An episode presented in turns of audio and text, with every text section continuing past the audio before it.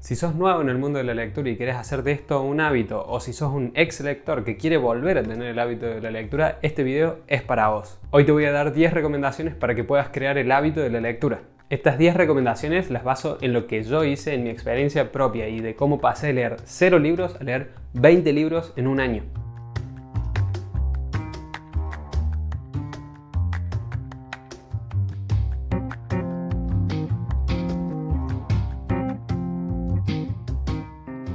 Hace un tiempo me preguntaron en Facebook cómo se hace para crear el hábito de leer y eso ameritaba hacer un video. Hola, ¿cómo estás? Yo soy Nico Grupe. Si te interesa este tema, suscríbete y dale a la campanita ya que subo contenido como este cada semana. No me voy a poner a explicar cómo crear un hábito, eso es tema para otro video. Solo te voy a explicar que conseguimos tener un hábito cuando hacemos algo de forma totalmente automática, como por ejemplo lavarnos los dientes, eso ya es invisible para nosotros. Hoy entonces te voy a dar 10 recomendaciones para que si haces esto todos los días puedas hacer de la lectura un hábito. Pasemos a ver las 10. El primero es que crees un horario de lectura. Creo que esta es una de las reglas más importantes. Si vos no le dedicas un horario a la lectura todos los días o los días que quieras leer, por ejemplo que quieras leer tres veces por semana, va a ser muy difícil que lo puedas lograr, ya que si no es de esa forma que le asignamos un momento al día para leer, vamos a esperar a tener tiempo en el día para leer y créeme que no vas a leer. Esto es como la importancia de hacer actividad física, de ir al gimnasio. Si vos no le asignás un horario y lo respetas, es muy difícil que lo cumplas. Y esta parte demanda fuerza de voluntad. Si no viste el video que hice sobre la fuerza de voluntad, te lo dejo acá arriba.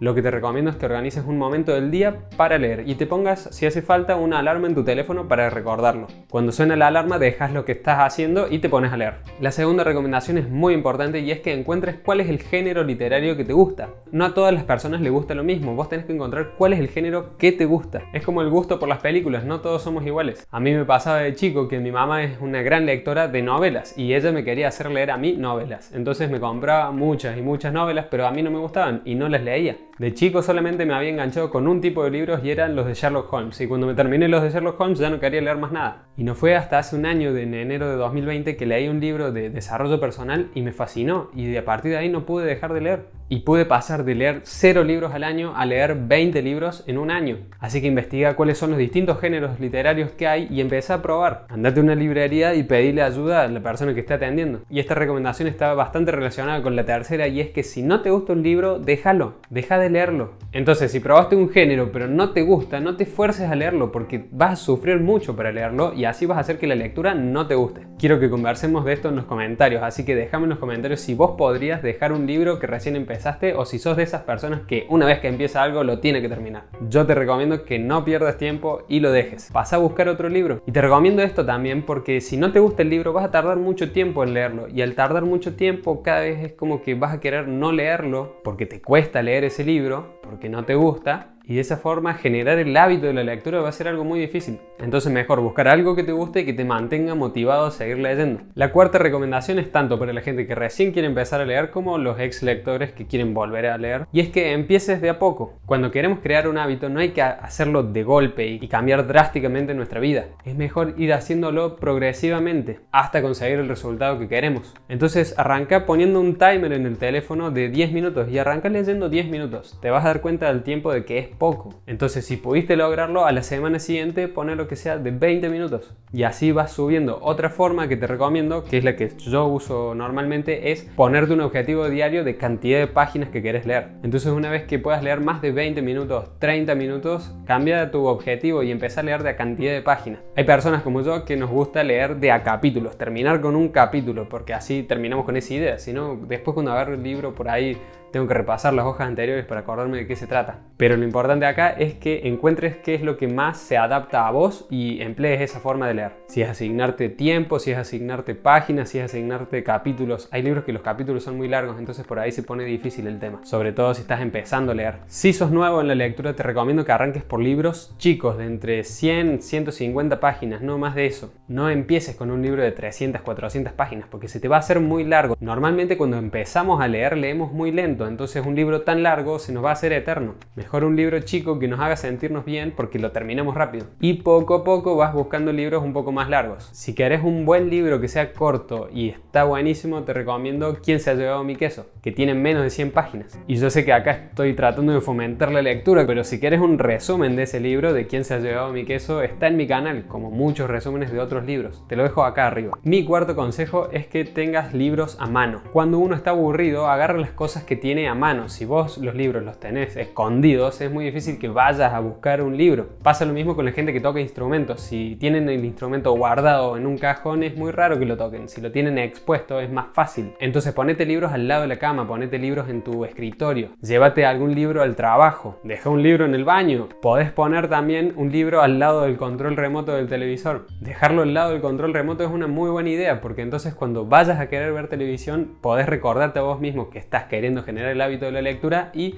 decís, bueno, está bien leo un capítulo, leo un par de hojas, leo unos minutos y después veo tele. En mi casa pasaba que todos los libros estaban como escondidos, estaban guardados en un placar. Y de esa forma es muy difícil acceder a los libros porque tenés que ir, ponerte a buscar, no es tan cómodo, no es tan accesibles. Así que lo que hice fue traerlos a mi oficina, que es también mi habitación, y los puse todos ahí arriba y ya me quedé un poco sin espacio, así que empecé a ocupar parte del escritorio y eso está buenísimo porque donde sea que yo vea en mi cuarto hay libros. Si no los tenés al alcance va a ser muy difícil que los leas. Mi papá es un claro ejemplo de esto, yo le presté un libro en agosto del 2020 y estamos en enero del 2021 y todavía no lo terminó. Mi sexta recomendación es que busques y asignes un lugar para la lectura. Busca un rincón de tu casa que sea tranquilo, que tenga buena iluminación, que tenga pocos distractores y asignalo como tu lugar de lectura. De esa forma, cuando te suene la alarma para ir a leer, agarras tu libro y te vas a tu rincón de lectura. Vas a ver cómo poco a poco ese ambiente va a ser de lectura y cada vez que te acerques te van a dar ganas de leer. Ese lugar puede ser tu habitación y puedes leer justo antes de irte a dormir. Esta es una excelente recomendación que te hago. Yo sé que hay gente que le gusta leer de noche antes de irse a dormir, como a mí me encanta, pero hay otra gente que le gusta leer apenas se levanta. Realmente te recomiendo que leas antes de irte a dormir porque tiene otros beneficios. Te lo recomiendo porque está bueno desconectarse de la tecnología antes de irse a dormir. Las pantallas de nuestro teléfono, de la computadora, del televisor, alteran nuestro sueño. En cambio, las páginas de un libro, por lo menos a mí, hacen que se me vayan relajando los ojos. Y ahí podés también llegar a generar lo que son como hábitos compuestos, en donde, por ejemplo, a mí ir a leer ya simboliza que estoy cerca de la hora de irme a dormir.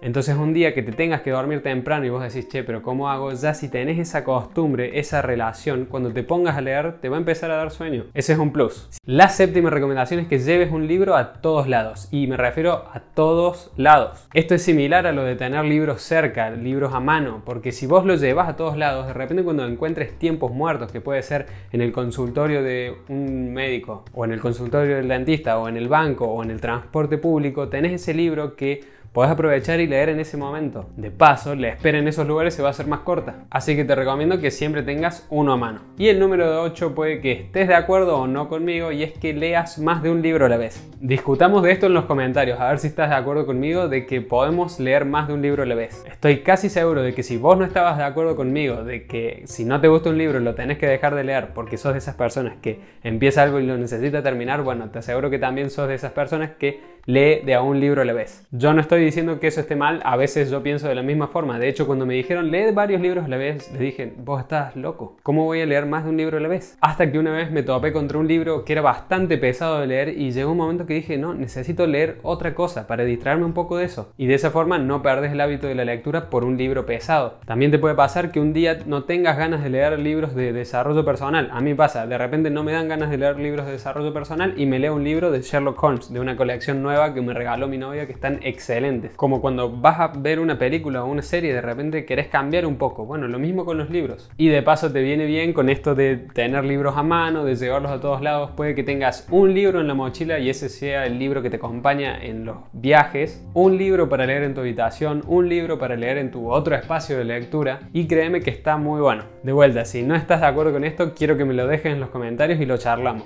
La recomendación número 9 que te hago es que crees una lista de lectura lectura. Podés hacer una lista a mano, yo tengo una lista en mi teléfono con libros que quiero leer. Entonces nunca te quedas sin libros, siempre podés seguir con el que sigue en la lista. Y tampoco entras en ese limbo de no sé qué leer. Simplemente agarras la lista y averiguas dónde conseguir ese siguiente libro, que puede ser en una librería, que puede ser que lo encuentres en PDF, si es que te gusta leer en PDF, si tenés un Kindle te lo pasas un Kindle, que es la mejor. O te fijas si algún amigo o pariente tuyo los tiene. Muchos de mis libros los saqué de la biblioteca de mi abuelo y de mi papá. También yo llevo una lista de los libros que ya leí, de esa forma no me olvido de los títulos que leí, sé cuántos libros leo en un año, sé cuántos libros leo en un mes. También ahí anoto si es que lo leí en PDF para en algún momento ver de conseguirlo, o si me lo prestaron, tampoco lo voy a tener, así que también lo anoto para conseguirlo en algún momento. La última recomendación, la número 10, es que dejes tu teléfono lejos, déjalo en otra parte, déjalo en modo avión. Es muy complicado leer si tenemos el teléfono cerca. Mientras más cerca tengas tu teléfono, más